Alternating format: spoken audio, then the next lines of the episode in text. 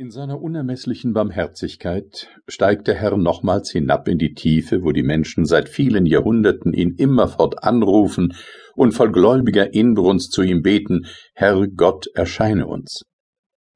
Er tut es.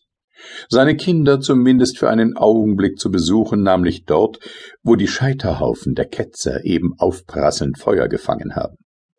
Voll grenzenlosen Mitleides wandelt er noch einmal unter den Menschen, in der gleichen Gestalt, in welcher er vor 1500 Jahren drei Jahre lang predigend unter ihnen geweilt hatte. Aus der Höhe herab gelangt er auf die heißen Plätze der südlichen Stadt, in der erst tags zuvor in einem herrlichen Auto da Fe unter den Augen des Königs, des Hofes, der Ritter und Kardinäle, wie auch der erlesensten Hofdamen und angesichts der zahlreichen Bevölkerung von ganz Sevilla durch den Kardinal Großinquisitor ad majorem Dei gloriam wohl hundert Ketzer gemeinsam verbrannt worden waren. Leise, unmerklich erscheint er. Doch seltsam, alle erkennen ihn. Das Volk drängt mit unwiderstehlicher Gewalt zu ihm hin, umringt ihn, der Kreis um ihn wächst unaufhörlich, man folgt ihm nach. Er durchschreitet schweigend die dichte Menge, das stille Lächeln unendlichen Erbarmens auf den Lippen. Die Sonne der Liebe glüht in seinem Herzen, funkelnde Strahlen der Liebe, der Erleuchtung und der Kraft brechen aus seinen Augen, ergießen sich über die Menschen und erwecken in ihren Herzen die Gegenliebe. Einladend öffnet er seine Arme und segnet sie, und von der bloßen Berührung mit ihm, ja schon von seinem Gewande, geht eine heilende Kraft aus. Da ruft ein Greis, der von Kind an blind ist, aus der Menge, Herr, heile mich, damit auch ich deiner gewahr werde. Und sogleich fällt es ihm wie Schuppen von den Augen, und der Blinde sieht ihn. Das Volk weint und küsst die Erde, die sein Fuß berührt. Kinder streuen Blumen vor seine Füße, singen und rufen ihm Hosianna zu. Er ist es. Er ist es selbst, wiederholen alle. Er muss es sein, er selbst ist es auf dem großen Platze vor der Kathedrale Sevillas, hält er im Gehen ein, während man einen kleinen weißen offenen Kindersarg unter Tränen und Wehklagen zum Dome trägt. Ein kleines Mädchen, kaum sieben Jahre alt, liegt darin, das einzige Töchterchen eines namhaften Bürgers. Das tote Kind ruht ganz in Blumen.